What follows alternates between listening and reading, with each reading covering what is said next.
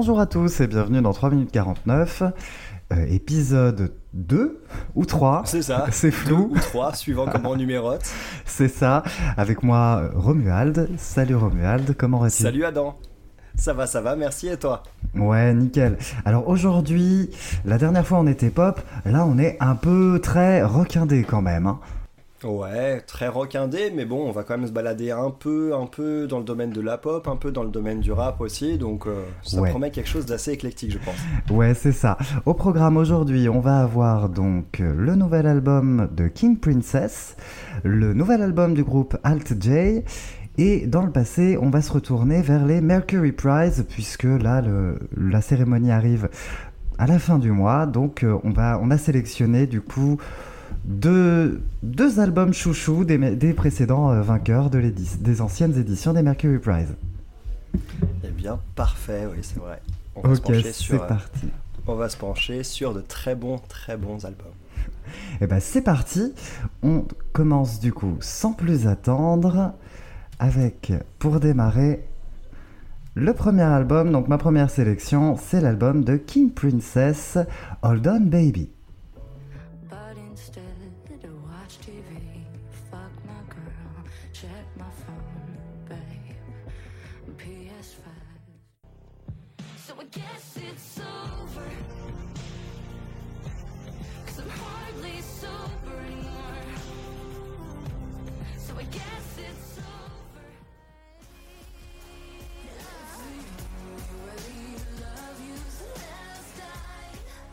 Alors, du coup, King Princess, c'est son deuxième album.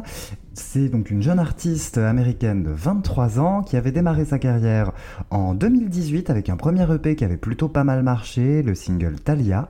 Elle a enchaîné avec son tout premier album Cheap Queen en 2019 qui a eu un plutôt bon succès critique. Et on va dire qu'il y a eu une petite période un peu compliquée pour introduire Hold On Baby puisque avant le, le début de l'exploitation d'Holden Baby, elle avait fait deux tentatives avec deux singles où ça avait vraiment pas pris. Et du coup, ils ont redémarré le- l'exploitation là euh, en début de cette année. Ils ont démarré l'exploitation avec du coup bah, les singles de l'album, avec Too Bad, avec Changing the Locks, etc. pour introduire le véritable album Hold On Baby. Les deux singles précédents qui avaient pas pris ne sont même pas présents sur cet Ah, peu la à mon vache. regret d'ailleurs. Ok, bah c'est fou ça. Là, tu m'apprends quelque chose. Moi, je me, je l'ai découverte à cette occasion. Du coup, c'est une artiste que je connaissais, que je connaissais pas. Et euh, j'ai vu qu'elle avait sorti beaucoup de singles. Je crois qu'elle avait, elle avait démarré par un, un single même encore avant, euh, avant qui s'appelait 1950, je crois. Oui, qui est très chouette, ouais. Oh la vache, très très chouette effectivement. Et, euh, et du coup, bah ouais, moi je l'ai découvert du coup en écoutant ce, ce deuxième album. Ok, mais qu'est-ce que t'en as pensé du coup de cet album-là? Vas-y, lance-toi.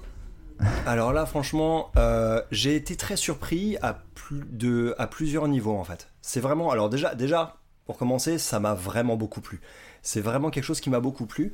C'est, je l'ai entendu un peu comme de la pop, mais euh, mais avec des composantes pop rock et surtout des influences multiples et de différentes époques en fait. Et j'ai trouvé déjà qu'il y avait une personnalité extrêmement marquée. Parce que d'après ce que j'ai cru comprendre, King Princess, elle, euh, elle est très à cheval sur comment faire son son euh, et, sur ce qu'elle veut absolument comme résultat en fait, sur ce qu'elle recherche. Et dès, qu'elle était, même quand elle était gamine, elle a eu possibilité déjà d'être signée et elle a refusé de le faire parce qu'elle ne savait pas encore exactement comment obtenir le son qu'elle souhaitait. Alors qu'elle était déjà gamine, elle avait peut-être déjà cette maturité et cette personnalité forte, je pense. Et dans, ce- dans, dans cet album, dans Hold On Baby, j'ai tout de suite ressenti, euh, ressenti ça. J'ai tout de suite ressenti ça, avec un son déjà qui, qui je trouve, prend un contre-pied. euh, prend un contre-pied en fait ce qu'on va souvent entendre dans ce style de musique euh, bah, de nos jours, c'est-à-dire bah, par exemple des basses qui vont être vraiment très très fortes au moment où les basses interviennent, euh, au moment où il y a un gros beat qui intervient avec des basses qui vont être tout de suite présentes, un peu étouffantes, un peu un peu poudre aux yeux quelque part. Et là, en fait, au contraire, c'est plus les, aigus, j'ai trouvé, qui étaient mis en avant. Il y a un traitement sonore un peu étrange. La manière dont, sa voix aussi est traitée est assez bizarre, avec ses consonnes qui ressortent énormément.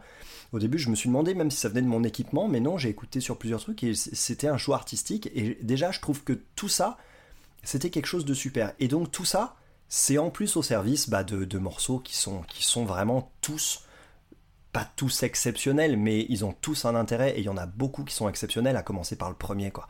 Tu m'avais prévenu hein, pour le premier. hein. Ouais, le premier, pour moi, je, je pense qu'on tient l'un des meilleurs, si ce n'est le meilleur titre de l'album. I Hate Myself, I Wanna Party, il est incroyable. Réellement, pour le coup, c'est une entrée en matière qui est assez brillante, qui est très très très mélancolique, mais ce qui est de toute façon la, tonalité majeure de l'album. Hein. C'est pas un album sur lequel on s'amuse énormément, c'est quand même un album qui est très mélancolique hein, en- en général. Ouais, tout à fait, effectivement, mais, mais il n'est pas plombant pour autant. Non, non, non. Il est mélancolique, il est torturé en fait, et il est, euh, mais il n'est pas plombant pour autant. Et, et ce, ce, ce titre d'ouverture, I Hate Myself, I Want a Party, est vraiment dingue, est vraiment dingue parce que bah dès le départ, moi je savais pas à quelle ambiance m'attendre, et en fait il y a cette ambiance très calme, très feutrée, ces, ces airs de piano qui arrivent et je me suis dit oula dans quoi je m'embarque? Et tout de suite surpris en fait par rapport à, mes attentes, on va dire en quelque sorte. Et, euh, et derrière, ça m'a, ça m'a vraiment, voilà, ça m'a vraiment conquis parce que tout de suite, en plus sur la fin du morceau, on a déjà ce son qui va être caractéristique de tout le reste de l'album. Voilà, il y a les guitares Et- très lourdes qui arrivent sur la fin du morceau. Voilà, c'est ça. qui c'est est un, c'est un tellement- titre qui est vraiment très signature hein, de ce qu'est l'album en fait hein. Ouais, tout qui à est fait. à la fois lent à la fois triste très lourd par moment il, il marche vraiment bien Cette voix aussi, moi, ça m'a surpris parce que j'avais écouté du coup son single 1950 qui date de 2018 du coup. ouais Et la différence de traitement et à la fois sa, la différence dans sa façon de chanter est, est assez, euh, assez marquée quand même. Ouais. Là, elle, est moins juste dans- hein, sur cet album là elle est moins juste que sur le précédent c'est une volonté c'est clairement une volonté parce qu'on sent qu'elle a aussi une, en- une envie de faire passer plus d'émotions d'avoir une interprétation plus à fleur de peau C'est exactement ça. J'ai trouvé que c'était très à fleur de peau, très très susurré, mais en même temps, c'est toujours quand même très chanté. En fait, c'est toujours très chanté, très mélodieux, et ça ne l'empêche pas dans les passages où il faut y aller, bah d'y aller quoi. Et mais et je trouve que c'est un juste milieu qui est très difficile à trouver ça. Le fait d'y aller euh, dans d'y aller dans la dans la sobriété, dans, dans ce que tu vas envoyer, mais en même temps d'avoir ce côté très chanté qui ressort quand même. C'est c'est c'est que- c'est quelque chose qui tout de suite sur ce premier morceau en plus est vraiment servi par par le un petit peu la, la nappe sonore qui est derrière au tout début. C'est vraiment dingue et ça va la suivre sur tout l'album derrière. Ça va la suivre sur tout l'album derrière donc c'était une découverte moi qui m'a vraiment scotché. Ce qui m'a euh, ce qui m'a marqué aussi c'est euh, bah, du coup euh, déjà aussi la personnalité qui ressort dans les dans les paroles dans tout ça avec euh, avec quand même beaucoup de choses un peu à moitié autodestructrices à moitié euh, à, moi à moitié euh, à moitié ouais à moitié à moitié violente et à moitié très érotique aussi dans beaucoup de dans beaucoup de thèmes abordés beaucoup de choses comme ça D'ailleurs, j'en ai pas parlé lorsque je l'ai présenté, mais c'est aussi une icône queer, hein, et effectivement, Ouais. elle l'aborde lors de l'album, ouais. hein, effectivement, puisque c'est quelque chose qui marque pas mal sa personnalité et qui marque aussi beaucoup Mm. son public. D'accord, ok. Ça m'étonne pas, ouais. Ça m'étonne pas que, que ça marque aussi ensuite derrière son public parce qu'elle le fait passer en plus d'une. Dans, sa musique, elle le, ça, se retranscrit ça se retranscrit d'une façon qui est, euh, qui, qui est qui est qui est absolument pas cliché ou quoi que ce soit en fait. C'est c'est pas c'est pas juste s'en servir pour avoir des choses à raconter quoi. Non, C'est- une façon plutôt de transmettre un espèce de mal-être. Ça fait partie des Ouais. clés en fait qui vont expliquer son, son mal-être. Alors, on, a, on a les références qu'on mérite, mais ça me fait un peu penser euh, ce qu'on peut retrouver chez une Mylène Farmer par exemple. D'accord. Ouais. Sans euh, forcément le côté queerbaiting, hein, puisque là on sent qu'il y a une, une vraie sincérité aussi dans ce, qu'elle, dans, ce qu'elle- dans ce dont elle parle. Mais effectivement, c'est quelque chose, quelques points communs euh, qui, qui s'arrêtent là, hein, qui s'arrêtent clairement là. Ouais, voilà, c'est ça. Oui, parce que musicalement, on est quand même sur quelque chose de, de très différent. C'est pas pareil. Et, euh, et, et donc, ouais, en tout cas, pour moi, c'était une vraie claque. Euh, j'ai retrouvé aussi euh, bah, un univers assez rock, mais du rock euh, extrêmement moderne sur quelques morceaux. Et euh, moi, il y a des titres qui m'ont euh, particulièrement marqué, euh, marqué comme ça. Mais il y en a tellement, sincèrement. Moi, les coups de cœur que j'ai eu sur cet album, c'est Winter is Hopeful, qui était, un morceau que j'avais trouvé moderne, mais avec des vibes jazz très, très un peu années 60. Euh, un petit peu, ça m'a rappelé un peu du jazz, du jazz façon crooner en fait, un petit peu en arrière-plan en fait. Tu vois, au, ni- au niveau de nappe musicale et qui, qui, qui était pareil associé à cette modernité. Euh, Little Bother aussi, c'est un morceau qui m'a beaucoup plu. Euh, un morceau, moi aussi, qui a été un gros coup de cœur, c'était euh, Crowbar. Ah, c'est marrant. C'est marrant parce que Ah là, ouais tu cites les, les titres qui, que moi je trouve presque des fillers en fait. Bah, Crowbar, j'ai trouvé que, euh, que ouais, j'ai trouvé que c'était au niveau de la voix et au niveau des, de la mélodie vocale et des et des euh, comment dire et Ouais. des harmonies vocales, j'ai trouvé qu'il y avait quelque chose d'assez imparable dedans. Mm. Et en fait, euh, le, le- pareil, le à chaque fois, tout au long du morceau, j'étais mais sur le cul avec euh, les harmonies qui arrivent, oh l'évolution, oh la batterie qui arrive, oh la vache cette, euh, cette Oui. batterie là avec ce rythme là, je m'y attendais pas. Oh il y a le pont qui arrive avec une mélodie encore plus ouf. Franchement, mais Oui, ah, c'est vrai, ouais. ouais. Sachant que ça m'a pas fait ça à la première écoute quand même. C'est un Ouais. album que j'ai trouvé assez complexe à aborder. Il m'a fallu, euh, il m'a fallu plusieurs écoutes et, euh, et j'ai laissé deux semaines passer avant de le réécouter une dernière fois pour vraiment me l'approprier. Et c'est seulement à ce moment-là où j'ai pris vraiment toute l'ampleur de de bah de d'à quel point j'aimais en fait ce disque quoi. Euh, D'accord, ouais. Ouais, Je peux, je peux comprendre, effectivement. Moi aussi, j'ai mis un certain temps à l'aborder. C'est un album que, du coup, moi, j'ai- j'aime beaucoup aussi. Il est très intéressant. Moi, je le trouve intéressant dans sa structure, en fait. Parce que, de- Mm. comme je parlais, les titres que tu évoquais, pour moi, c'est presque des fillers. Parce que l'album, il est pavé, en fait, des- d'espèces de petites bombes d'efficacité. De, grands morceaux comme I Hate Myself, I Want a Party, ou Ouais. euh, je pense à Change the Locks, par exemple, qui est Change the Locks, aussi. pareil, est une de mes préférées. hein. Change the Locks, elle est incroyable. Et elle prend le temps de se poser, en plus, la chanson. L'ambiance prend le temps de se poser au début, et comme j'en avais déjà parlé dans un numéro précédent, c'est quelque chose que je trouve, euh, que je trouve de plus en plus rare. Et euh, du coup, c'est voilà, c'est, j'ai trouvé ça génial, sur, surtout sur ce morceau où il y a quand même un petit ADN rock qui arrive quand même un peu plus tard dans le morceau, quoi, derrière. ouais. Ah, puis pareil, euh, ADN Rock, je pense à la toute fin de l'album, Oh. Let Us Die, Oh elle est pas mal. Let Us Die. Et ce qui est ouf, c'est que euh, on a un morceau hyper énergique à la fin et on a un morceau hyper posé au début. Et souvent, en fait, ça aussi, ça va, ça aussi, ça ouais. prend, ça prend un contre-pied les clichés. Mm. Euh, habituellement, sur un album, on va avoir un, un- un morceau péchu au début dans ce style de musique et euh, Et quelque on chose de termine posé sur une balade à la, l'album. à la fin, ouais. Et là, là, Let Us Die pour finir, mais quelle, quelle apothéose, quoi. Quelle Mais apothéose. vu la Ah, personnalité qu'elle transmet sur l'album, ce côté euh, énervé de la fin, ce toujours continuer d'ailleurs sur le comportement autodestructeur dont tu parlais, ouais. on est en Bah, plein le clip dedans de Let là. Us Die, va aussi là-dedans. Il est le très clip de Let chouette, Us ouais. Die, il est un peu ah ouais. Ouais. Mais du coup, moi, je pense que en dehors de ces titres-là, bah, le reste, il y a quelques fillers, mais c'est pas des fillers au sens négatif du terme. C'est des morceaux qui, qui contribuent vraiment à l'ambiance.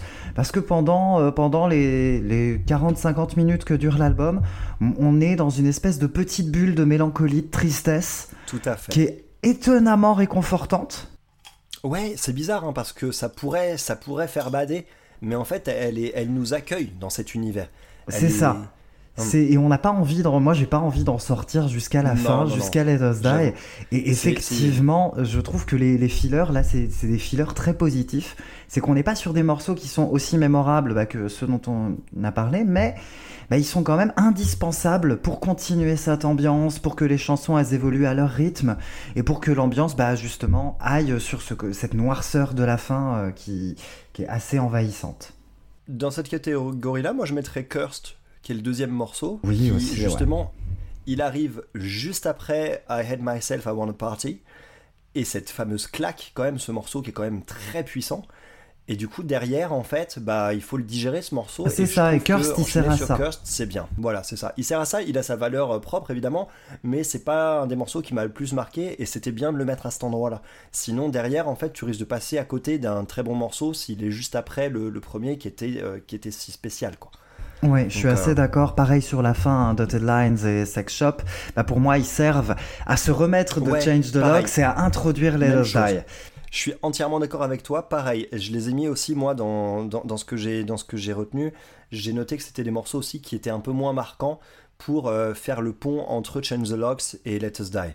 C'est voilà, ils sont ils sont très intéressants. Dans Dotted Lines, on retrouve quand même encore cette retenue, tu sais, dans sa voix qui est si expressive. Tu sais, par exemple, quand elle, quand elle commence à chanter, on l'entend souvent qui fait.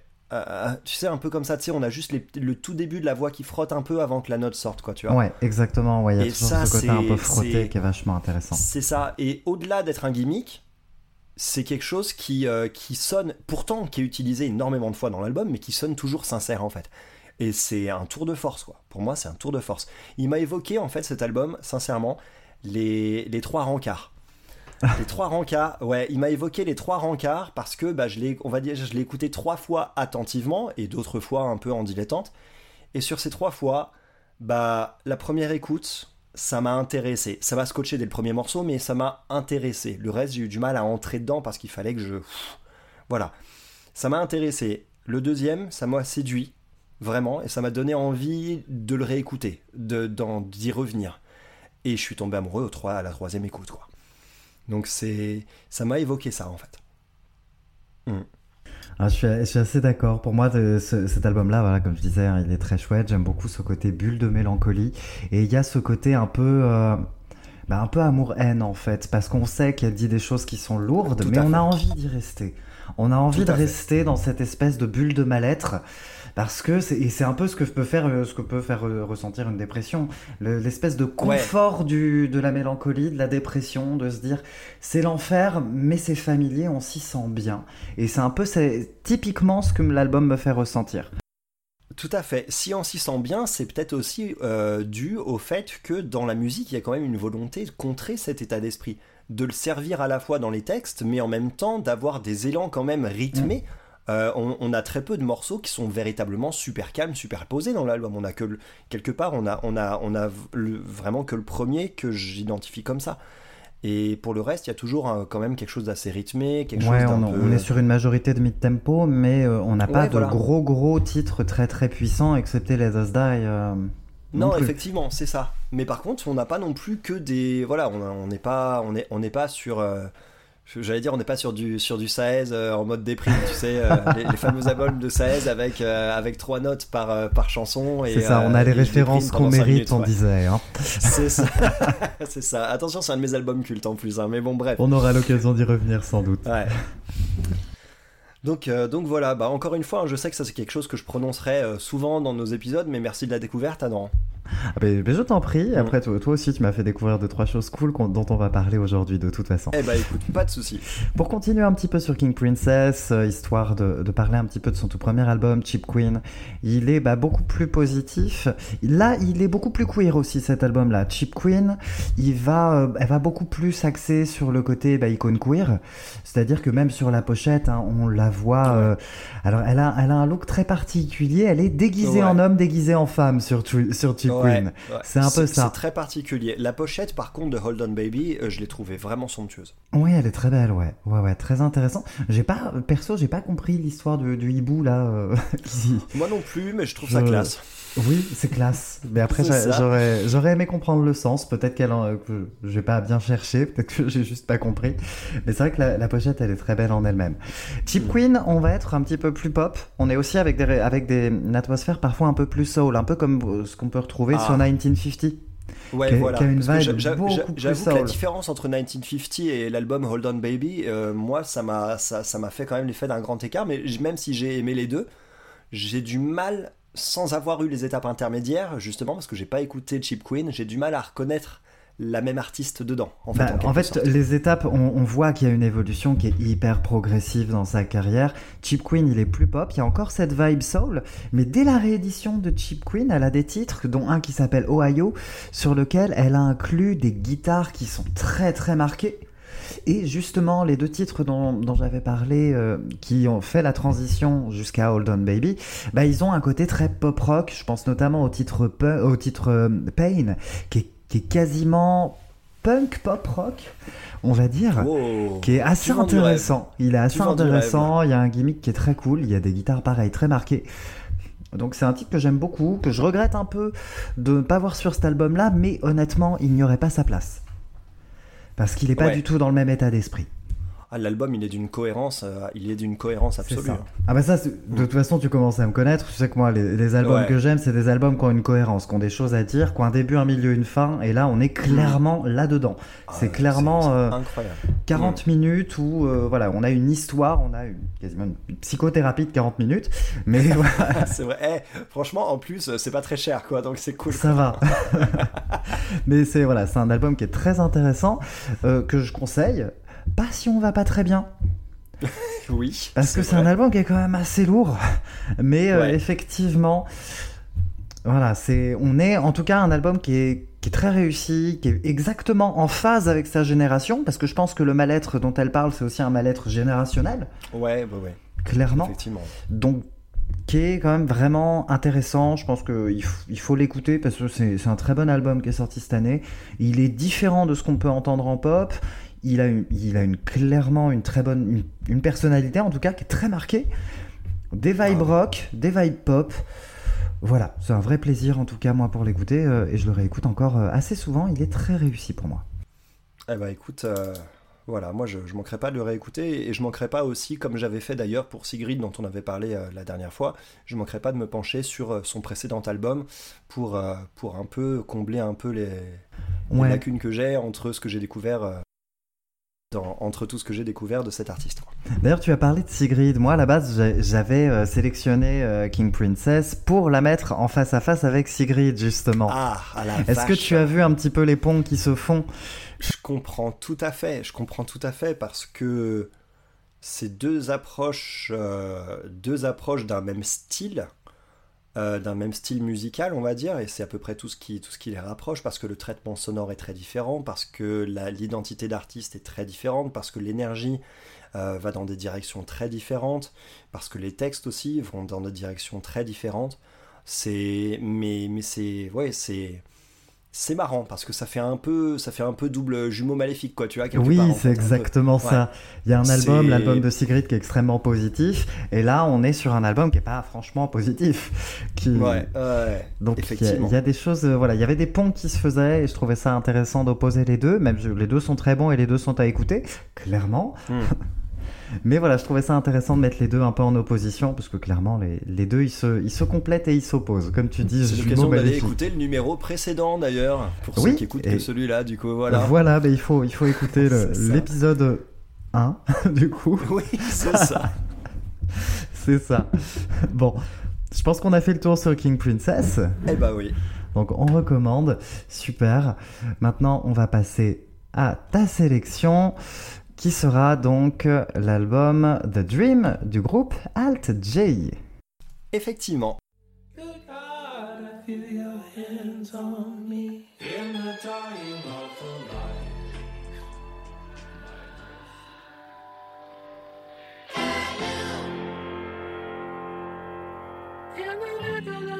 I and I wake up for you. Now, clouded by the scissors of dreams. Chilly faster. Just feeling me now.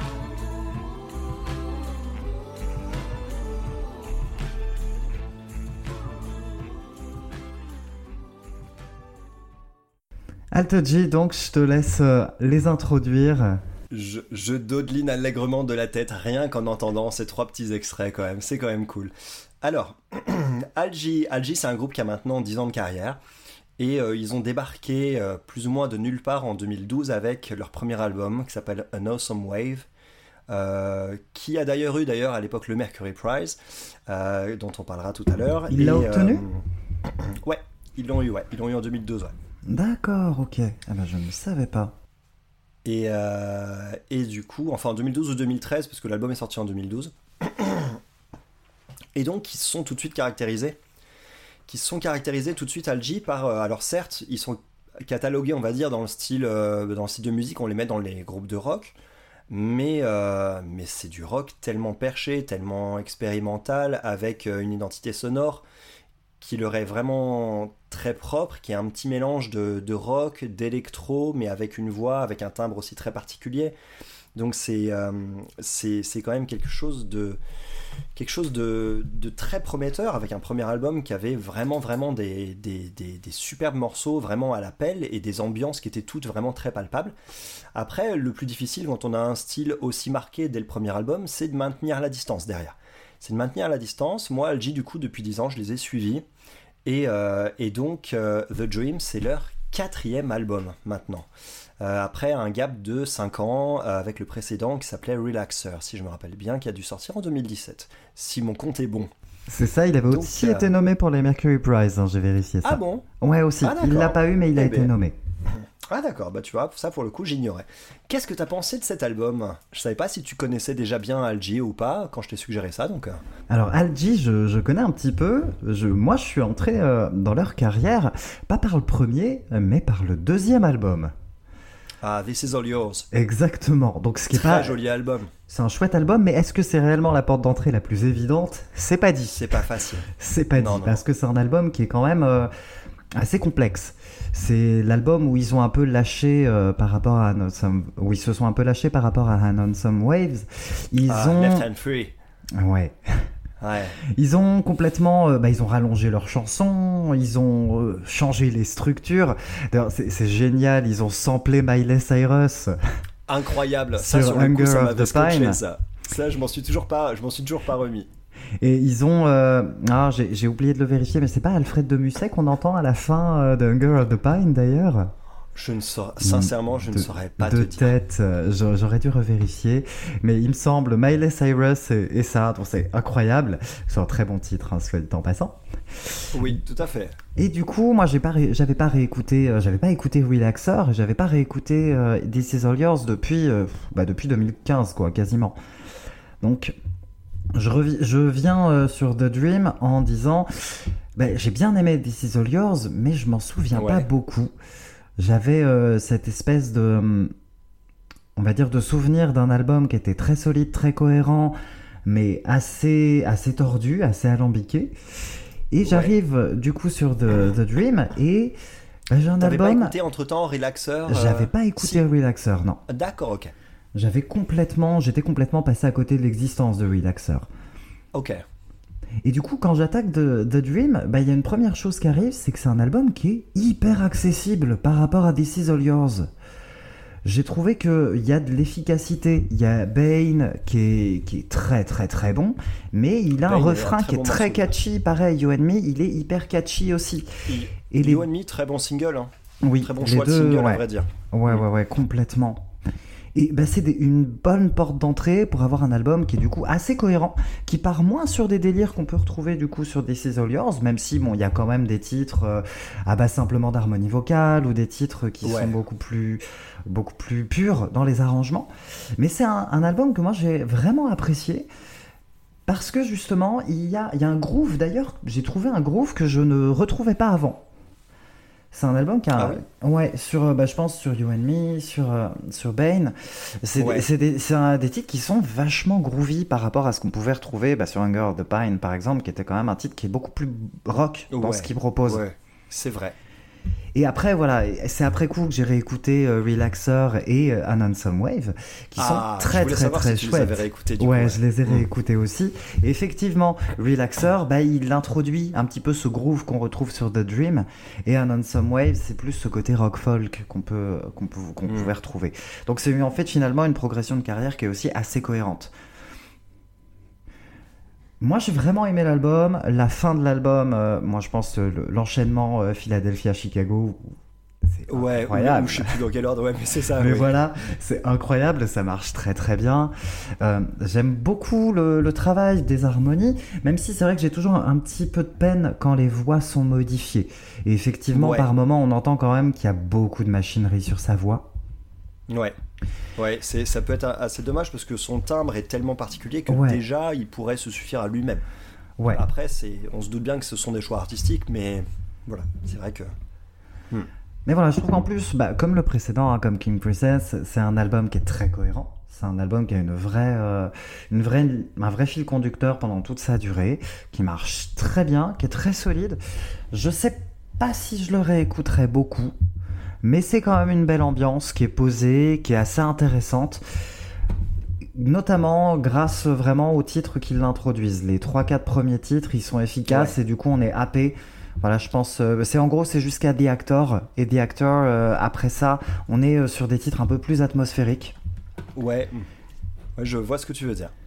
qui sont peut-être un peu moins, un peu moins efficaces, qui sont très bons euh, pour losing, autant. hein. Lo- Losing My Mind, des choses comme ça. Voilà, ouais, ouais, tout à fait. euh, ouais. Tout à fait, même si euh, Powders, elle, elle est très bien aussi. Powders, elle est belle aussi. C'est Ouais. le morceau de le morceau de, con- de conclusion. Powders, je crois, c'est la dernière. Oui, c'est ça, ouais. Ouais, c'est ça. Elle, le est, elle est morceau belle en conclu, elle est belle en clôture. Elle est, elle est, elle est douce en fait et euh, elle, a, elle a des vibes blues aussi, moi qui m'ont bien Oui. séduite. Oui, Ouais, oui, oui. quelques petites vibes blues avec un petit un mini lick de guitare là qui apparaît vers le début de- du morceau où je me suis dit ouh qu'est-ce qui se passe?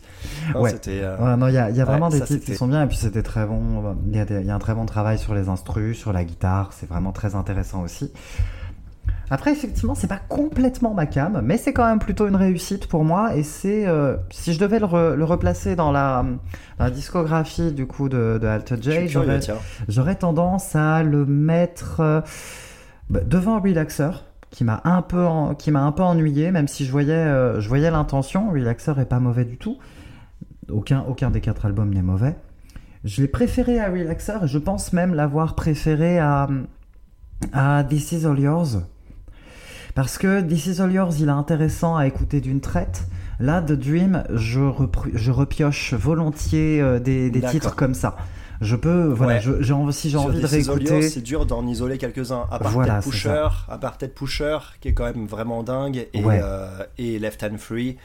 Euh, C'est ça, mais ouais, This Is All Yours, c'est plutôt, euh, voilà, à écouter d'un coup. Là, par contre, sur The Dream, j'écoute euh, volontiers euh, Chicago, Philadelphia ou euh, You and Me, euh, sans, sans aucun déplaisir et vraiment juste pour les écouter pour le simple titre, euh, piocher un titre comme ça, c'est un vrai plaisir. Et c'est quelque chose qu'on retrouvait peut-être pas tant que ça dans leur discographie. Et bien sûr, pour l'instant, c'est c'est très cliché de dire que leur premier album c'est le meilleur, mais c'est vrai que c'est peut-être le plus équilibré pour l'instant, pour Ouais. moi en tout cas. Eh ben écoute, ça je l'ai peut-être pas abordé exactement de la même, de la même manière que toi cet album. On, je rejoins ton avis sur pas mal de points, sur le fait que bah, c'est c'est effectivement un album qui est, qui est cohérent en fait, vraiment du début à la fin. On a quelque chose qui, voilà, on est dans une ambiance qui, euh, qui est vraiment, euh, qui est vraiment euh, marquée, qui prend le temps en plus de se mettre en place avec, comme tu dis, ces morceaux du début en particulier qui installent vraiment tout, tout le processus. Mais j'ai trouvé que c'était un album qui euh, déjà était plus efficace dans la sobriété que dans l'énergie.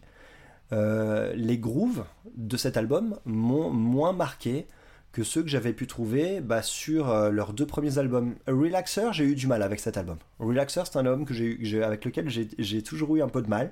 Mais euh, leurs deux premiers albums, je les avais tous les deux beaucoup aimés. Et, euh, et je trouve que sur The Dream, euh, a j'ai pas trouvé la même, le même plaisir dans les morceaux un peu plus groovy, un peu plus énergiques, que dans les morceaux sombres. Je les ai appréciés quand même, mais dans les morceaux, enfin je dis sombres, non, dans les morceaux posés et calmes, je veux dire, dans ces moments-là, dans les morceaux plus sobres, euh, là j'ai vraiment, là j'ai vraiment apprécié en fait, euh, et j'ai trouvé que c'était là que l'album trouvait plus d'efficacité. Ça c'est le premier truc, mais et surtout moi ce qui m'a marqué, c'est que contrairement à leurs précédents albums, sur celui-ci, ce qui était un peu différent, ou en tout cas contrairement à, contrairement à, hum, contrairement à An Awesome Wave, qui est celui avec lequel je le compare, parce que moi aussi je considère que c'est peut-être leur, leur deuxième meilleur après An Awesome Wave.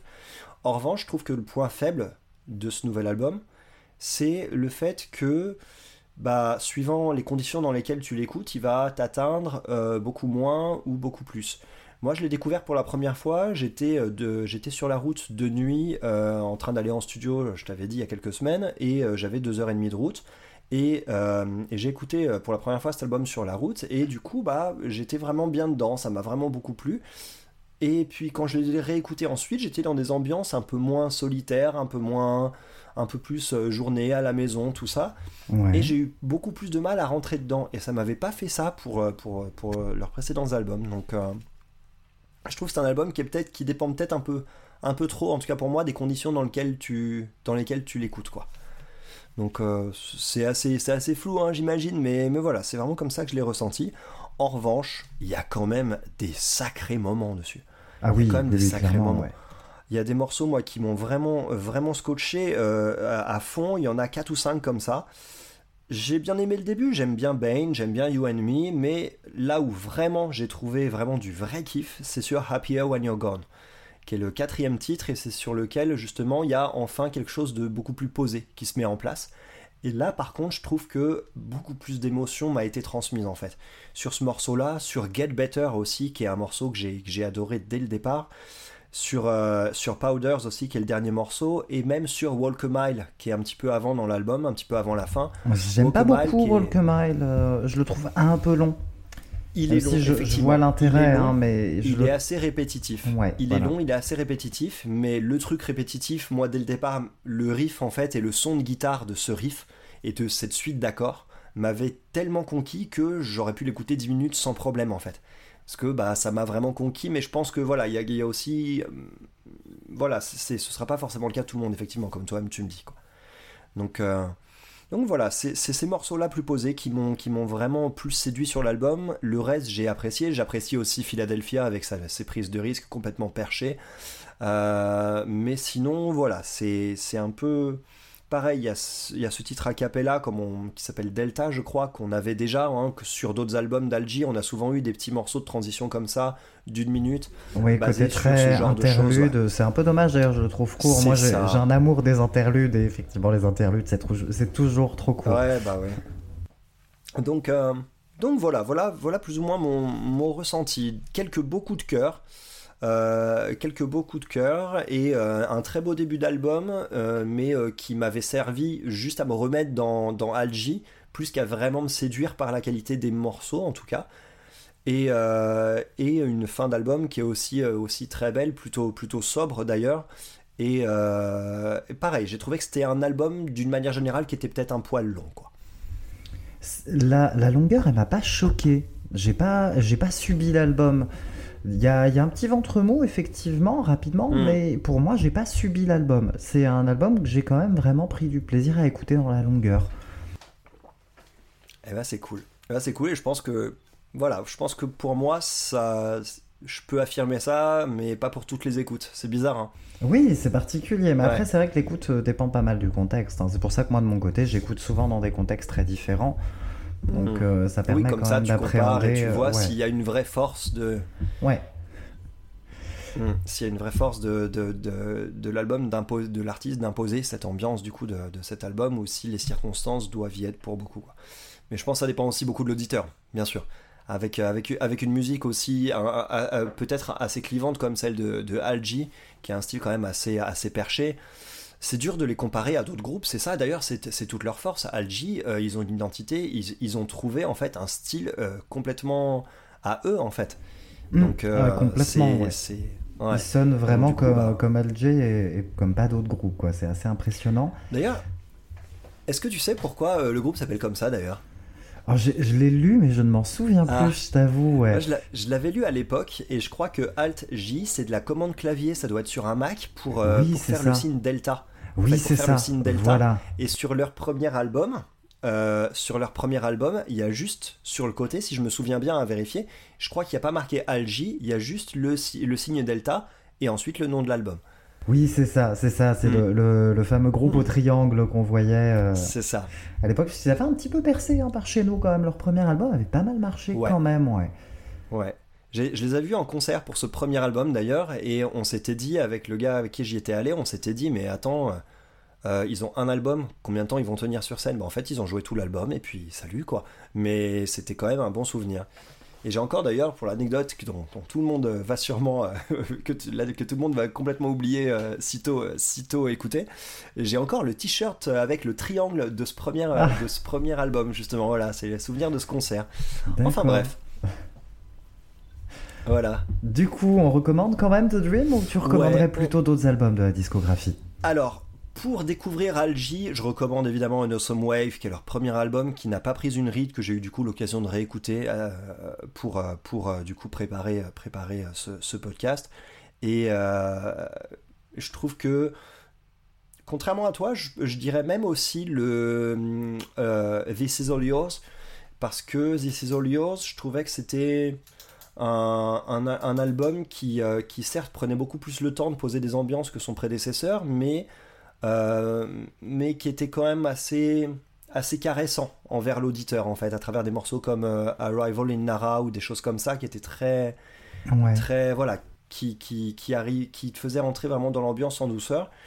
Et je conseillerais plutôt, plutôt ces deux-là, surtout le premier. Avant de s'attaquer au, au reste de leur discographie, mais je recommande quand même The Dream. J'ai vraiment pris beaucoup de plaisir à les retrouver et c'est voilà, c'est l'album que j'ai préféré depuis leur premier. Donc euh, D'accord, oui, quand ce même. Ouais, oui, c'est quand même celui que j'ai préféré depuis leur premier, mais je voilà, j'ai j'ai hâte de voir comment ils vont évoluer en fait. Et pour l'instant, pour l'instant, ça fait 10 ans qu'ils réussissent quand même à s'en sortir quoi. L'évolution reste quand même assez douce. hein. On n'est pas. euh, Ouais. C'est pas un, un gros changement de style en Non, quatre albums, bah, contrairement à King Princess où là euh, vraiment c'est Ouais. deux personnalités très différentes quand même.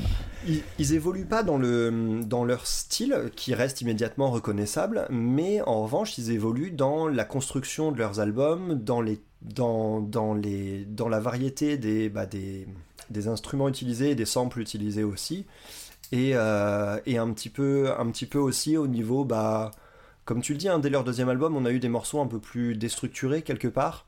Et, euh, et du coup, c'est peut-être là-dedans, je pense, qu'ils cherchent le renouvellement euh, plus que dans, le, dans un vrai changement de style, même si j'avoue que sur leur deuxième album, euh, ils ont le seul vrai morceau rock de leur discographie qui est Left Hand Free, qui avait été un beau single à l'époque. Et, et qui est en gros, voilà, qui, qui à lui seul, pour moi, mérite qu'on les, catalogue, qu'on, qu'on les classe dans les groupes de rock. Quoi. Parce que Left Hand Free est quand même très solide. Ouais. Alors du coup, bah, je pense qu'on est plutôt bon sur Alt J. Donc on, On, a est fait, plutôt bon sur Alger, on a fait le tour. on a fait le tour du coup du, du présent. On va partir dans le passé. Donc on parlait des Mercury Prize. Est-ce que Je tu sors la DeLorean, c'est parti. Ah bah, pas- on va pas aller si loin que ça, hein, même parce qu'on a, on a Ah, visiblement un amour particulier des années 2000. Est-ce que tu peux nous introduire rapidement les Mercury Prize? Alors le Mercury Prize, bah moi ce que j'en sais, c'est que c'est un, un prix qui décerne euh, le meille- enfin qui euh, récompense le meilleur album britannique de l'année, tous styles musicaux euh, confondus. Et euh, c'est un prix qui a été mis en place au début des années 90, à, vérifier, mais je dirais 92, 93 dans C'est ces ça, eaux-là. ouais, 92. C'est ça D'accord.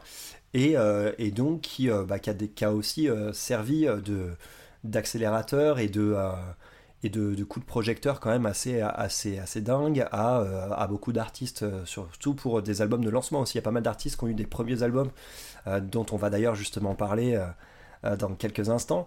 Donc c'est voilà c'est c'est en plus moi qui suis assez assez assez comment dire assez fan de, musique d'origine britannique bah, et de culture britannique d'une manière générale. C'est un prix auquel je me suis souvent intéressé.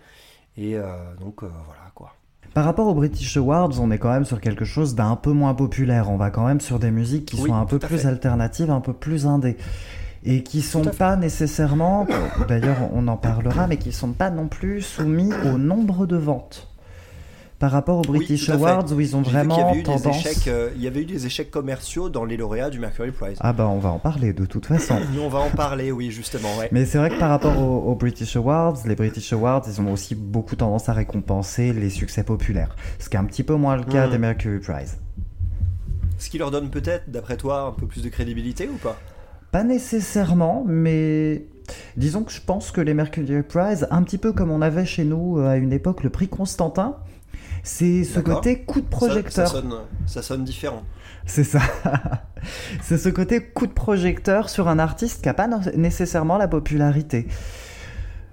Parce que effectivement, moi je pense que par exemple les, euh, le Mercury Prize, je- ils l'ont peut-être déjà fait, mais je les vois pas euh, forcément récompenser Adele à chaque fois qu'elle sort un disque. quoi. Non elle a été elle a été nominée pour euh, pour euh, 21 mais Oui. c'est tout La, la nomination est méritée, mais effectivement, je trouve ça peut-être plus intéressant, sachant que de toute façon, des récompenses, elle en a euh, plein son étagère, et Ouais, qu'elle a de toute ouais, façon euh, des. Elle a des ventes euh, assez incroyables et c'est un succès populaire. Là où les artistes dont on va parler sont peut-être un peu moins populaires, quoique. Au passage, je retiendrai quand même que tu as dit que la nomination de 21 au Mercury Prize était méritée. Parce qu'on avait déjà eu des discussions hors micro sur cet album. On en reparlera. Je l'aime bien, 21, mais on en reparlera, ouais, ouais, ouais. Non, moi, c'est, moi, c'est 25 que j'aime pas. 21, il est pas si Mm. pire. Il est pas si pire. Ouais, je, je préfère 19. En vrai, clairement, Ouais, 19 est meilleur, mais Ouais, 21 est quand même pas raté. On en parlera. On en reparlera. On fera une Du spéciale coup- Adèle, tiens, un jour. Oh, oui. Bon, alors peut-être pas. peut-être pas, non. Ouais. Bref, du coup, pour les Mercury Prize, on va commencer donc par ma sélection, qui est un album de 2009, qui est l'album Speech Therapy de la rappeuse Speech de Belle. Okay. I can see you held it down and learn patience. Some reasons are without an explanation. This is my song, so I'll explain the situation. Why wear your business out here? I'm um, daddy's little girl. That makes me tough. he never held my hand.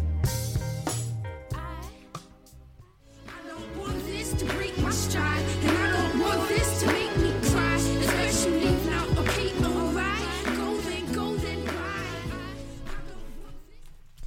Alors, Speech Belle. Alors moi, je suis hyper curieux de savoir ce que t'en as pensé, parce que c'est du Je rap. c'est pas mon, c'est pas mon style, hein, on est d'accord. Mais Voilà. je- Quand tu m'as parlé, choses à dire. quand tu m'as parlé des Mercury Prize, je, il m'a fallu 30 secondes parce que tu m'as dit Mercury Prize dans ma tête, j'ai Speech Belle qui a surgi d'un coup.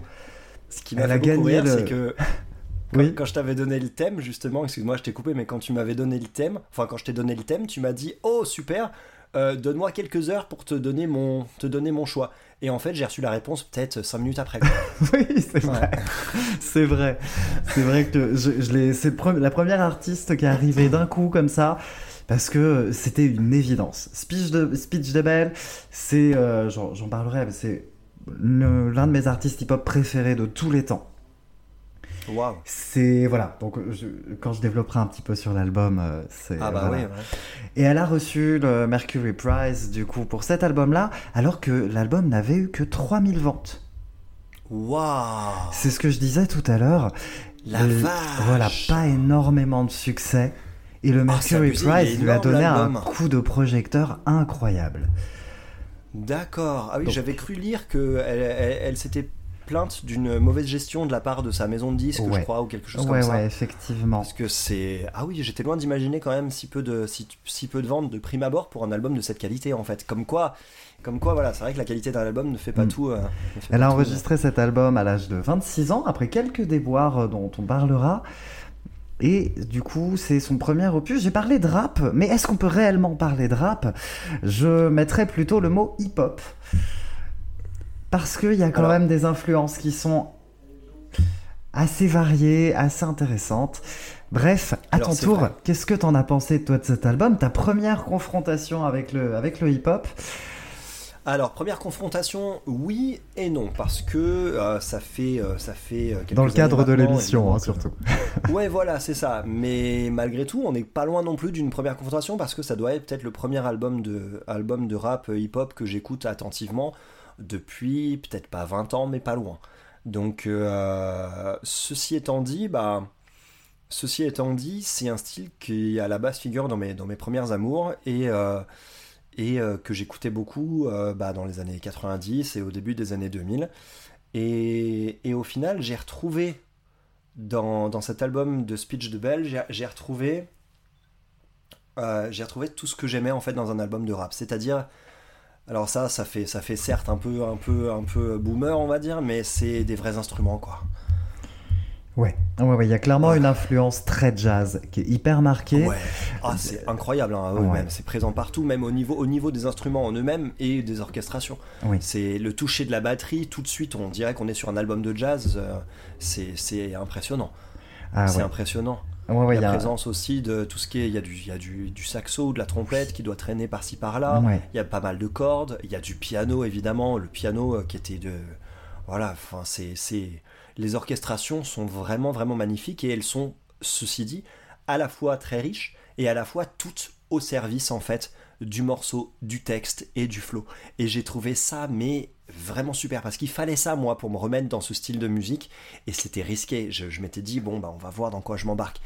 Et franchement, ça m'a entendre cette richesse d'orchestration et cette, euh, cette qualité en fait et cette sensibilité euh, dans, dans, dans, déjà dans toute la nappe musicale autour m'a complètement euh, m'a complètement donné envie en fait d'entrer vraiment à fond dans, dans l'album et, euh, et de me pencher vraiment bah, sur l'artiste, sur ce qu'elle a raconté, sur la manière dont elle va le, chanter, le, le rapper et, euh, et j'ai pas été déçu là-dessus.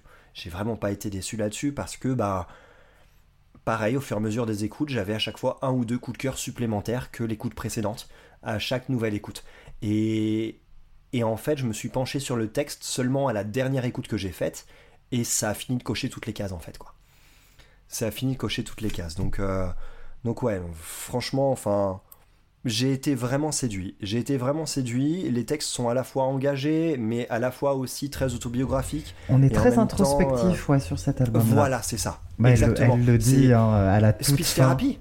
Voilà, Speech therapy. C'est pas du rap, c'est une speech therapy. C'est c'est ce qu'elle dit sur son dernier morceau, qui est le morceau titre d'ailleurs de l'album, et qui est, qui est, je pense, mon morceau préféré de l'album. Euh, c'est. Ah, Presque, bah, c'est- c'est presque mon morceau Presque. préféré aussi, mais il y a Finish This Album qui est juste avant. Finish This Album est vraiment super. J'ai mis du temps à l'aimer par contre. Celle-ci Ah, au début, j'avais du mal. mis du Incroyable. temps à l'aimer. Je la trouve incroyable parce qu'en fait sur, ce- sur Finish This Album, elle le dit, c'est elle, pareil, hein, elle parle de, de sa vie, mais elle, elle se met aussi la pression, l'importance qu'elle a pour elle Ouais. et pour le reste de finir l'album, de parler de sa génération, de confronter ses peurs, de confronter Oui. face au monde, parce qu'elle se rôles qu'elle a. il y a pas mal de, de titres sur lesquels elle parle d'elle, et sur Finish This Album, elle se remet dans le contexte du monde, dans le contexte de sa génération, dans le contexte de son époque. Et c'est un, c'est un titre qui me colle des frissons à chaque fois.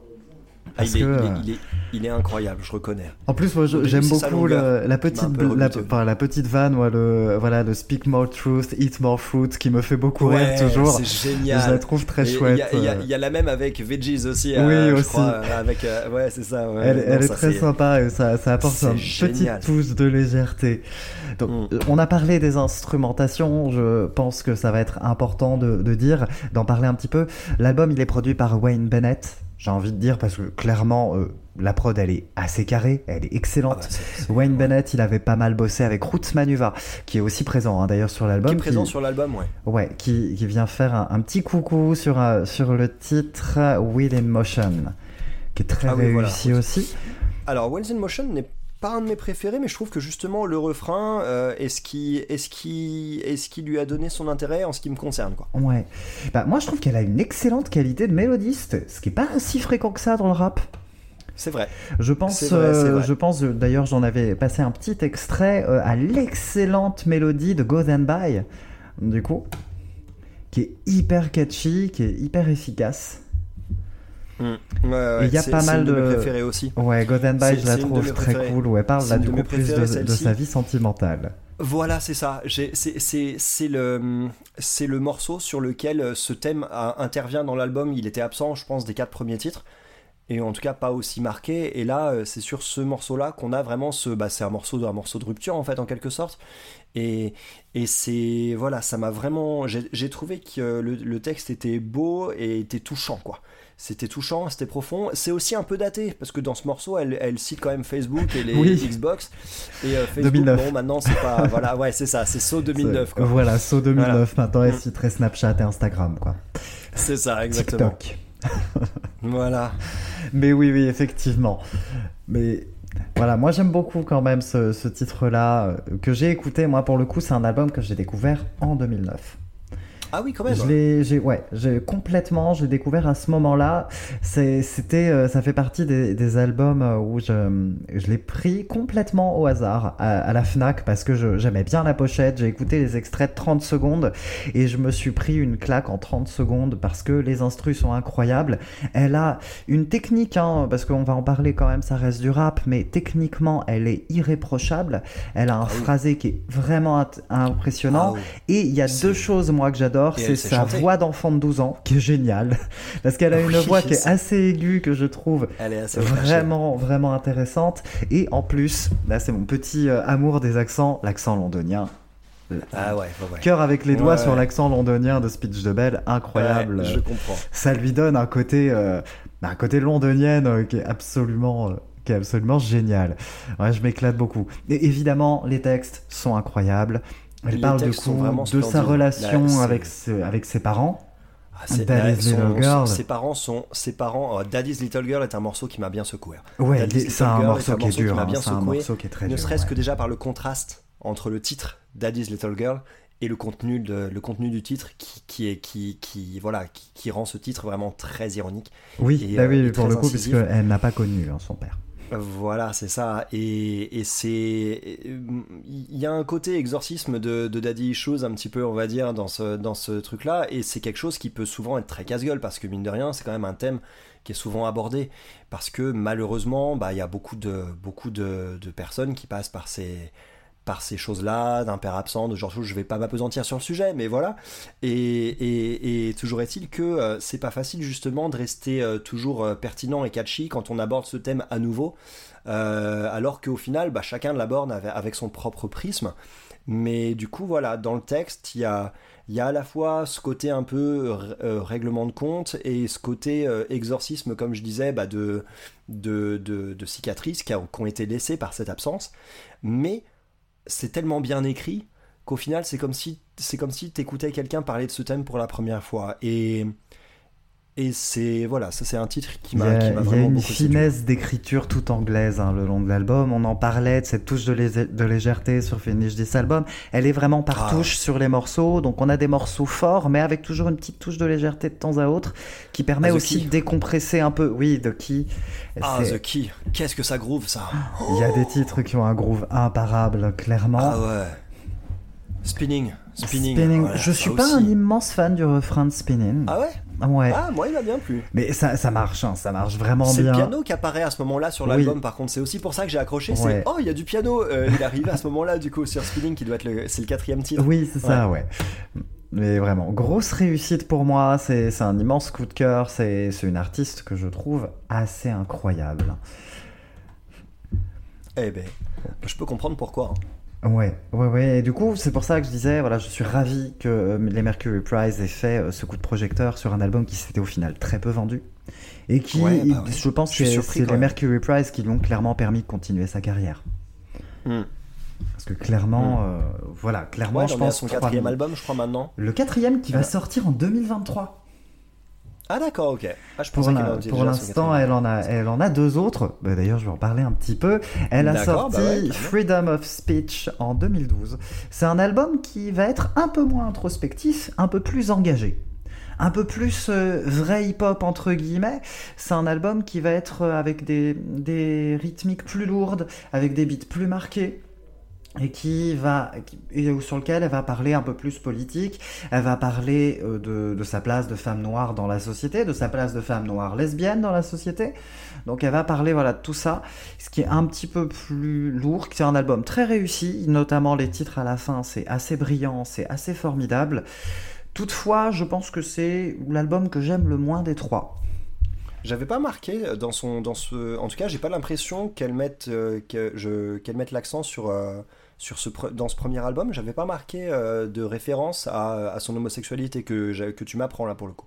Oui, on le, on en, elle en parle dans le deuxième et particulièrement plus dans le troisième. C'est. Until Before I Breathe, qui est euh, mon album préféré des trois. Clairement, D'accord. c'est un chef-d'œuvre. Cet album, c'est Oh. un chef-d'œuvre. Vraiment. Vraiment, c'est un Ah ouais. album plus introspectif, mais qui est d'une beauté à couper le souffle. On, est, on, retrouve un peu la, on retrouve la vibe du premier album, mais avec de la maturité supplémentaire. Ah, ah, tu me donnes tellement envie de l'écouter. il y a des- comment il s'appelle cet album? Until Before I Breathe. Ok. C'est incroyable. Je- ça, fait, ça fait partie, je pense, euh, des, des claques qu'on se prend une fois tous les dix ans. C'est voilà, cet album-là, il est incroyable, je pense, de suite au titre The Work, euh, sur lequel elle va parler du coup du, travail qu'elle doit faire sur elle-même pour, euh, pour évoluer, pour grandir. C'est incroyable, c'est avec Baby Soul euh, sur le refrain et un- clavier qui est tout du long du morceau, qui est remarquable, qui, qui me colle des frissons à chaque fois que je l'entends. Elle reviendra aussi sur cet album-là sur le 11 septembre. Elle reviendra aussi un petit peu plus sur la société, euh, sur un titre euh, à la toute fin qui est assez brillant aussi.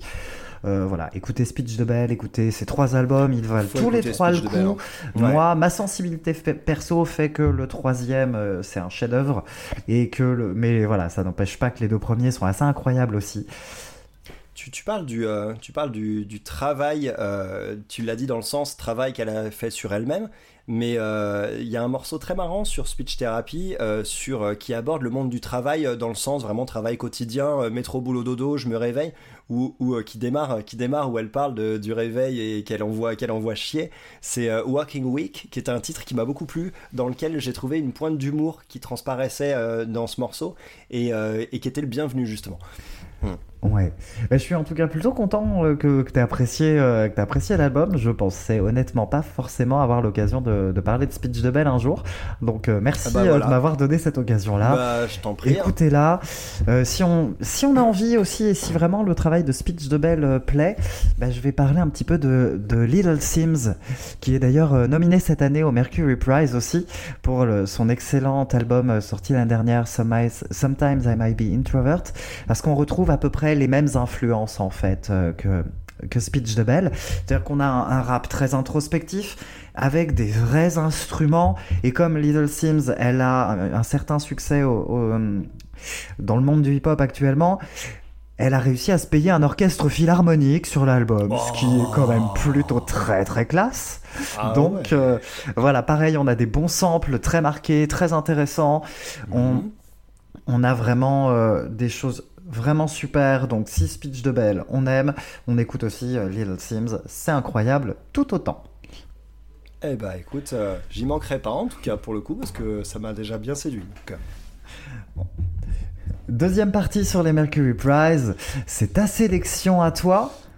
Effectivement, c'est ma sélection. euh, c'est ma sélection. Je me suis penché sur euh, sur PJ Harvey.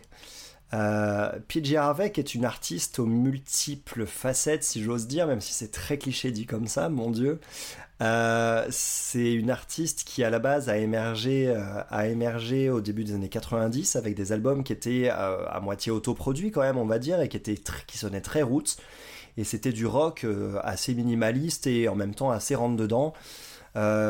Qui, qui avait un, côté pas forcément facile à aborder. Un premier album qui s'appelle. avant de euh, développer, je vais nous je mettre crois. un petit extrait quand même de Ah l'album oui. dont tu vas nous parler. Stories from the City, Oups. Stories from the Sea. C'est pas grave, on tâtonne, on est bien.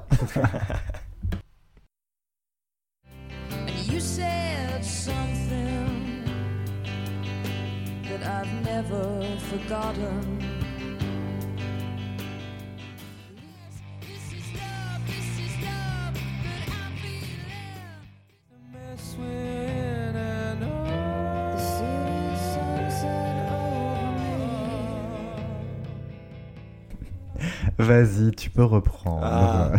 Ah là là, eh, non, je suis obligé de ronronner juste en entendant juste cette petite phrase là. The city sunsets over me. C'est quelque chose qui, qui, qui est resté en moi depuis la première écoute. Ce genre Ah, In est un titre tout à fait euh, correct.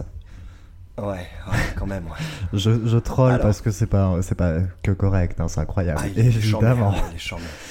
il est Alors. Harvey, PJ Harvey, euh, elle avait euh, une identité rock dès le départ, en fait, euh, assez, assez rock, vraiment, vraiment grunge même un peu, mais du grunge vraiment sale et vraiment sale et, hein, et qui bavouille quoi sur ses premiers albums, en particulier un, deuxième album qui s'appelle Rid of Me que j'ai toujours beaucoup apprécié. Et les années passant, il y a eu ce point, ce, ce- cette plaque tournante, je trouve, dans sa carrière, qui est cet album-là, qui est sorti en 2000, qui s'appelle Stories from the City, Stories from the Sea, qui est l'album qui a eu du coup le Mercury Prize l'année suivante en 2001, et euh, qui est un album qui est son disque le plus pop, le plus, euh, pop rock en quelque sorte, euh, et le plus optimiste, peut-être le plus brillant en termes d'émotion. Euh, parce que par la suite de sa carrière, on, on va petit à petit tomber sur des albums qui peuvent être des fois très très très déprimants, comme un album qui s'appelle White Chalk, Oh oui. c'est un album à la fois à la fois phénoménal et à la fois très difficile à écouter, mais il est phénoménal, Wild Choke vraiment. Et euh, depuis maintenant, elle s'est elle s'est beaucoup éloignée du, du rock euh, dans dans dans sa musique où elle est euh, elle est quand même dans beaucoup beaucoup d'expérimentation sur ses deux trois derniers albums. Euh, Let England Shake en 2010 qui a eu aussi le Mercury Prize et euh, son dernier en date qui doit dater de 2016, ça doit être The Hope Six Demolition Project. C'est d'ailleurs la seule artiste à avoir obtenu deux fois le Mercury Prize. ah, fallait que ce soit elle, quoi.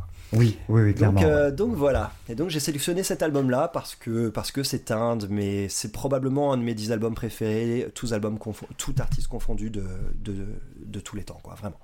C'est un album qui me tient beaucoup à cœur, donc euh, du coup voilà, je serais très curieux de savoir ce que t'en as pensé. Et pareil, je savais pas où t'en étais dans PJ Harvey, si tu connaissais déjà ou pas. Alors, Harvey, moi j'avais, je, connaissais un tout petit peu, j'avais écouté les premiers albums et j'étais passé euh, il y a quelques années sur euh, Stories from the City, Stories from the Sea. Et euh, j'ai écouté White Chalk, incroyable, hein, Oh, absolument. euh, Ouais. Et je me suis arrêté là. Je sais pas pourquoi, Ouais. honnêtement, parce que j'ai plutôt, j'ai plutôt apprécié euh, les albums, même si on sort clairement de ma zone de confort, qui est pas, ex- qui est pas sport- spécialement, euh, voilà, le, le rock très, très grunge hein, dont tu parlais au début. Mais du coup, là, je me suis remis un peu sur, sur l'album, sur Stories from the City, Stories from the Sea. Et dans la première émission qu'on a fait ensemble, j'ai parlé de la claque monumentale que m'avait euh, donnée Jack White. Et ben là, Oui, c'est la même. Je me suis repris une claque incroyable sur un album qui a un équilibre parfait entre l'émotion, mais toutes les émotions, entre la, la, la colère, le, le désespoir, la, la douceur de certains titres. Il y a des titres qui sont, moi je pense à Kamikaze, qui est, qui est un titre d'une Ah. surpuissance. Ah, il est vénère. C'est- Et l'enchaînement avec This titre- Is Love, l'enchaînement Voilà, avec c'est- This Is Love en plus derrière. C'est un Oh. titre qui est bouillonnant. Il y a de l'inventivité sur, sur les guitares, euh, sur... euh, Il y a un titre, la you, voix. You Said Something, qui m'a happé Mm. à la seconde près où j'ai est beau, entendu la, la guitare. La guitare sur ce morceau, c'est... Cette guitare presque, presque bancale, parce qu'elle est pas. Il y a, il y a quelque chose de particulier sur, sur, voilà, sur le, le rythme de la guitare. Et ce, ce titre et c'est ce- cette guitare-là, elle m'a obsédé pendant des semaines. Après l'écoute, je ne pensais plus qu'à ce riff de guitare incroyable qui, qui tient sur le, le morceau. Donc, euh, ouais, ouais, ouais, c'est pas mal, hein. C'est pas mal, Stories from the City, Ah bah, Stories from ouais, the vois J'ai ouais, par- parlé de chef-d'œuvre sur Speech de Bell. Je vais, je vais le réutiliser. C'est galvaudé de ouf comme terme, mais je pense que là, on a un grand album avec un G euh, gigantesque. On est, on est face à un vrai monument du rock anglais. euh, et ouais, et puis J. Harvey, c'est incroyable. Elle a une voix qui est évidemment sublime, où elle atteint des Elle aigus qui sont ouais, qui sont incroyables et elle a une, une espèce de, de colère délicate qui envahit l'album Ouais, que j'adore. Ouais. C'est voilà, je vais dire ça comme ça. Pour moi, c'est un album qui est qui est énervé mais délicat, qui est qui bouillonne mais qui le fait tendrement. Qui Mm. voilà, les, les titres avec Tom York sont incroyables. This Ah Mess là We're In, c'est un là. bijou. This me- the, the- the Mess We're In, elle est incroyable celle-ci. incroyable. Juste pareil pour cette phrase, moi qui m'obsède depuis toujours, c'est The City Sunsets Over Me. Ça, c'est- je sais pas pourquoi, ça me. Et je reconnais que la fin de l'album, elle m'a euh, quasiment tiré une larme, donc euh, immense chapeau. Je, je me- je m'avoue vaincu, encore une fois, merci encore à toi d'avoir bah, réécouté, prie. euh, d'avoir cool. l'album, parce que la lors de mes premières écoutes, j'ai été face à quelque chose, mais c'est vrai que je m'étais, je m'étais pas encore penché plus dessus que ça. Ouais. Et du coup, Ouais, cette tu veux écoute dire. là, cette écoute supplémentaire, pour moi, elle était euh, indispensable pour comprendre que j'étais face à un espèce de monument incroyable. C'est vrai que les Mm. écoutes que j'avais fait euh, il y a quelques années, c'était pas forcément des écoutes attentives, c'était euh, c'était des écoutes dans le cadre du travail. Parce que Et- non et pas que je faisais ça, hein, mais c'est parce que je m'ennuyais au boulot, donc j'écoutais ça. Ouais. Mais donc, ouais, voilà. Dans ce moment-là, on n'est pas aussi réceptif. Voilà, là j'ai été, j'ai été attentif, j'ai, je, me, je me suis pris une belle, je m'en suis pris une très belle. C'est incroyable, Ah ouais. Cities from the Sea, Stories from the City, Stories from the Seas, c'est un album incroyable. Je trouve que son titre d'ailleurs est assez euh, est déjà assez poétique et mais je trouve beaucoup plus le côté urbain dans dans l'album que plutôt la partie Stories from the Sea. Euh, et du coup, j'ai souvent cherché un peu quelle était la signification de ce titre, mais j'aime bien le fait de ne pas avoir de réponse en fait. Je, elle doit traîner quelque part hein, cette réponse, mais Je, je sais pas. Est-ce que ce serait pas Je- plutôt la, la fin de l'album, qui a un côté un peu doux, un peu doux amer hein, d'ailleurs ce côté un petit peu, ouais, un petit peu, un petit peu doux amer, ouais, effectivement. Peut-être que ça fait référence à, à, à ça aussi, effectivement. Parce que voilà, parce que le côté urbain, moi, je l'ai retrouvé vraiment déjà dans, quel est ce morceau de dingue en ouverture qui s'appelle Big Exit? Mais qu'est-ce que c'est que ce truc, quoi? Big Exit, déjà, moi, tout de suite. Alors, faut savoir que j'ai une oreille qui est habituée euh, aux 4 temps par mesure, vraiment à compter jusqu'à 4 à chaque fois en tapant du pied. Et dans cet album, il y a peu de morceaux qui sont en 4 temps par mesure. Et dans le domaine du rock et du pop rock, c'est vraiment particulier et c'est vraiment rare. C'est vraiment rare. Et on a, on a, des morceaux, on a des morceaux avec des signatures rythmiques qui sont aussi variées les unes que les autres. Et le pire, c'est que malgré tout, le côté abordable des morceaux ne s'en trouve pas altéré en fait. Et, je trouve que voilà, je trouve que euh, c'est compensé par la simplicité des arrangements au niveau des guitares derrière. De, il y a John Parrish qui doit être sûrement sur cet album parce que c'est son compère de, de toujours. Je crois John Parrish, elle a fait aussi deux albums en collaboration avec lui et je pense qu'il est qu'il est beaucoup aussi sur cet album. Mais mais du coup, ces arrangements de guitare sont ces arrangements de guitare euh, restent simples, même avec des morceaux à la construction un peu, un peu inhabituelle, on va dire. Et, voilà, c'est. Je trouve qu'il est précieux cet album. Je trouve qu'il est précieux parce qu'il est. Il est témoin d'une période, en fait, dans sa carrière, qui est la seule période où elle sonne comme ça. Euh, Il y a le côté grunge qui est avant, il y a le côté fond du trou ensuite avec avec Wild Chalk. Entre les deux, il y a Ouh Her qui est un petit peu un petit peu un petit peu un petit peu particulier déjà. Et depuis, on est beaucoup plus dans l'expérimentation, même si Let a Glen Shake reste quand même très accessible. Donc c'est pour moi, il est très précieux cet album parce que c'est un peu un joyau au milieu d'une discographie qui est, qui est, qui est vraiment, qui est vraiment belle et qui est vraiment, vraiment, vraiment éclectique et particulière. Mais il brille en plein milieu, comme ça. Il brille en plein milieu et tout. Voilà, c'est. C'est un album qui m'a transmis des émotions qui sont. Qui sont, qui sont incroyables et qui, et qui sont renouvelées à chaque fois que je le réécoute, ce qui arrive assez souvent, à vrai dire. Donc euh, voilà, chaque morceau est au moins unique et souvent superbe, quoi. Donc c'est Big Exit en ouverture, c'est incroyable, le, le- le- le côté, le côté très vénère de ce riff et, et cette mélodie qui est quand même très particulière. Euh, c'est avec la voix par-dessus qui est au perché comme ça tout de suite. Oh, cet univers urbain, moi, je, euh, je suis un peu conditionné par la pochette de l'album aussi, hein, évidemment, cette belle pochette où on la voit traverser la rue, euh, tu sais.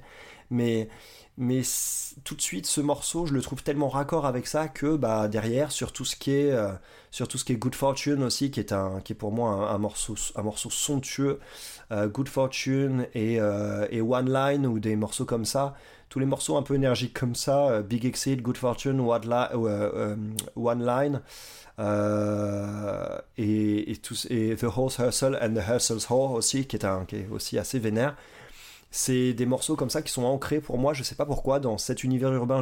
C'est bête hein, ce que je vais dire, c'est voilà, je, mais j'entends, je vois, je ressens les lumières de la ville dans ces morceaux en fait. Je sais pas comment dire ça. Ouais, C'est ouais, un, c'est un album qui est très sensoriel, hein, de toute façon. ouais, ouais, ouais, tu vois. Ouais, ouais. Et du coup, pareil, quand, tu te manges les, les, les deux gros brûlots rock euh, du, Ah oui. du- de l'album, ils sont Kamikaze que t'as cité, qui a 2 minutes 23 dans ta gueule. Ah oui. Et, euh, et ah ouais, c'est ça. Et. This Is Love. Et This Is Love aussi, qui tourne autour d'un même riff de guitare, euh, qui tourne tout du long, mais qui est juste dément. Ouais, avec la Bah, ça puissance vocale sur Kamikaze, c'est Ah ouais. incroyable. Les aigus qu'elle va chercher, je Alors sais moi pas qui suis un amoureux des voix féminines, j'en ai eu, euh, j'en ai eu plus que pour mon compte. hein. Là, c'était. Mm. oh. Et pourtant, je suis pas forcément un habitué. Moi, mon, mon rock, euh, je l'aime délicat. D'ailleurs, j'ai décidé, je citerai Cheryl Crow à chaque émission. Cheryl Crow, voilà, c'est dit.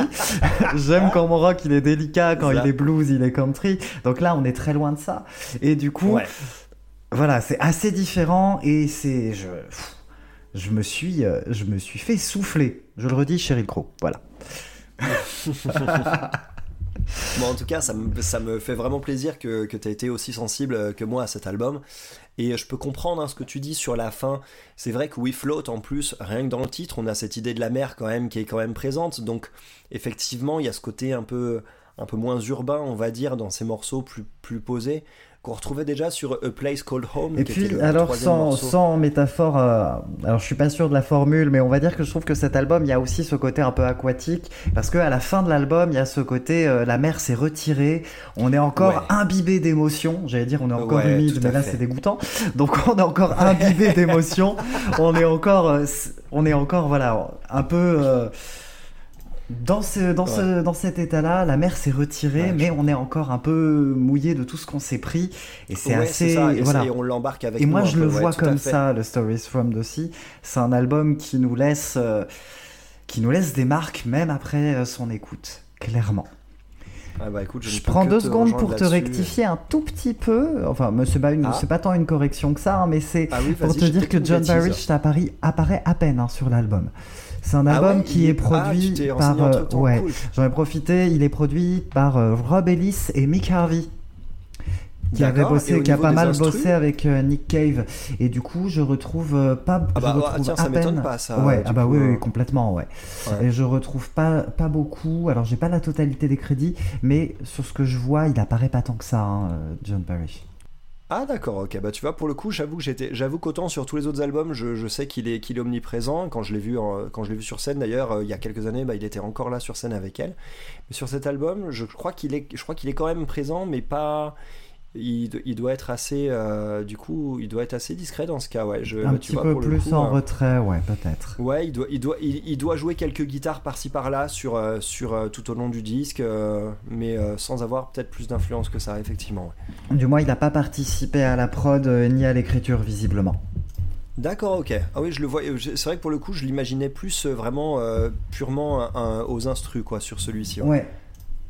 Hmm. Voilà, donc Eh petite bien. info complémentaire. Voilà. Eh bien, merci, merci pour cette info du coup, parce qu'en fait, à vrai dire, je, je, euh, je m'interrogeais, euh, je m'interrogeais dessus, donc. euh, Et donc du coup, cool. PJ Harvey, donc on recommande évidemment cet album-là, mais le reste de sa discographie, si on a envie du coup de redécouvrir un petit peu, par quoi on commence, qu'est-ce qu'on évite? Est-ce qu'on évite des choses d'ailleurs chez Wow. Harvey? Alors, on évite de commencer par des choses. Techniquement, chez PJ Harvey, moi, il y a un truc qui m'a scotché, c'est un album qu'elle a sorti avec John Parrish en duo en 2009, euh, qui, est, euh, qui est un album d'ailleurs dont le... euh, ça doit être A Woman, A Man Walk By. C'est un album sorti en 2009 sur lequel il y a un single qui est hyper efficace et le reste de l'album, moi, aux premières écoutes, j'étais à la limite de l'inaudible je, je, je trouvais que c'était beaucoup trop chelou et beaucoup trop dissonant en termes d'expérimentation. Et alors qu'il y avait un single qui était extrêmement, euh, extrêmement catchy et vraiment super. Et le reste de l'album, j'avais eu du mal avec celui-ci, donc c'est peut-être celui que je vais peut-être le moins conseiller. Peut-être qu'avec le recul, en le réécoutant maintenant, euh, tant d'années après, j'aurais peut-être une, un- une autre opinion. Sinon, ce que je peux conseiller pour la découvrir, bah, pas forcément cet album-là, parce que si on découvre cet album-là, on est déçu du fait que si on la découvre par, par Stories from the City, Stories from the Sea, on peut être déçu par le fait que ce style-là et cette façon d'orchestrer ces morceaux et dans ce style euh, ne réapparaît pas en fait dans sa carrière à aucun moment. Et Bah, Est-ce que c'est pas justement mieux pour pouvoir attaquer le reste? Parce que effectivement, comme c'est un monument, si elle continuait dans Ouais. ce style-là, est-ce que ce serait pas forcément un petit peu moins bien? Parce que là, on est clairement face Oui, à un sûr. alignement de planètes. hein. Ça, c'est le genre, ouais, de- ouais, c'est le clairement. genre d'album qu'on fait qu'une fois dans une discographie. c'est je peux, je peux conseiller pour découvrir sa discographie euh, l'album qui doit dater de juste avant, qui doit être 40 98, euh, qui doit être To Bring You My Love, si je ne me trompe pas. Euh, Euh, 95 de- to Bring You My Love. 95, il y en a eu un autre entre Il y a deux eu Is pas This Desire entre les deux. Is This Desire, effectivement, qui est pas un album qui m'a spécialement marqué, effectivement. Ça doit être celui sur lequel, euh, sur lequel il y a quand même deux trois morceaux que j'aime bien, mais c'est vrai que moi, pour le coup, dans ce cas, c'est To Bring You My Love qui m'avait qui m'avait plus plu parce que sur To Bring You My Love, euh, bah, déjà il y a le morceau titre qui, est- qui repose sur un riff de guitare qui tourne tout du long et qui est nu. Ce riff vraiment vraiment nu et qui porte le morceau lui tout seul, c'est et c'est très simple en plus, mais c'est c'est très fort en émotion. Mais c'est un album sur lequel on a perdu légèrement le côté dépouillé, un peu cradingue des deux premiers, qui sont, ceci dit, euh, très recommandables, surtout, surtout le, le deuxième. Ils ont pas un petit euh, peu mal vieilli les deux premiers? Oh, vu qu'ils ils, ils étaient déjà, ils sonnaient déjà à moitié vieux quand ils sont sortis, hein, quelque part au niveau du traitement, au niveau du traitement hyper cradingue. euh, ça c'était pas des albums qui se souciaient spécialement. Alors on est en pleine période grunge, certes, mais on est en pleine période grunge, mais mais je sais pas. C'est des albums que moi j'ai toujours trouvé euh, un peu datés en fait en termes de son et du coup un peu bah un peu accessible n'importe quand quelque part. Et sur euh, To Bring You My Love, il y a ce côté un peu plus cohérent qui se met en place quelque part et qui, qui se marie bien avec l'expérience des albums précédents. Donc je pense que c'est une bonne porte d'entrée dans son univers. Is This Desire, euh, de mémoire, parce que je suis en train de me remémorer un peu l'album, ça peut marcher aussi, mais j'ai vraiment plus euh, d'affinité avec, euh, avec To Bring You My Love. Et sinon, il y a Wild Chalk. Mais Wild Chalk, faut être, euh, faut être prêt quand même avant de se lancer dans l'écoute de, de cet album. C'est un album qui est quand même plus feutré. Ouais, Wild Chalk, il est très feutré, euh, il est, il est, il est vraiment, il est très calme, il est très sombre, et, et c'est un, un, une, un espèce de, pas vraiment un trou noir parce que ça brille quand même, parce que ça brille comme, euh, ça brille comme, comme abysse. C'est, c'est une sorte de, voilà, de, de, de puits en fait, mais qui est très attirant. Et du coup, c'est un album qui est comme ce que tu disais tout à l'heure euh, concernant, euh, concernant King Princess, c'est peut-être pas un album à, à mettre entre toutes les oreilles parce que parce que c'est un album dans lequel il y a beaucoup de souffrance qui ressort et peut-être même quasiment que ça. Donc, euh, mais d'une manière très délicate, d'une manière manière en fait qui fait vraiment acceptation de la souffrance en fait.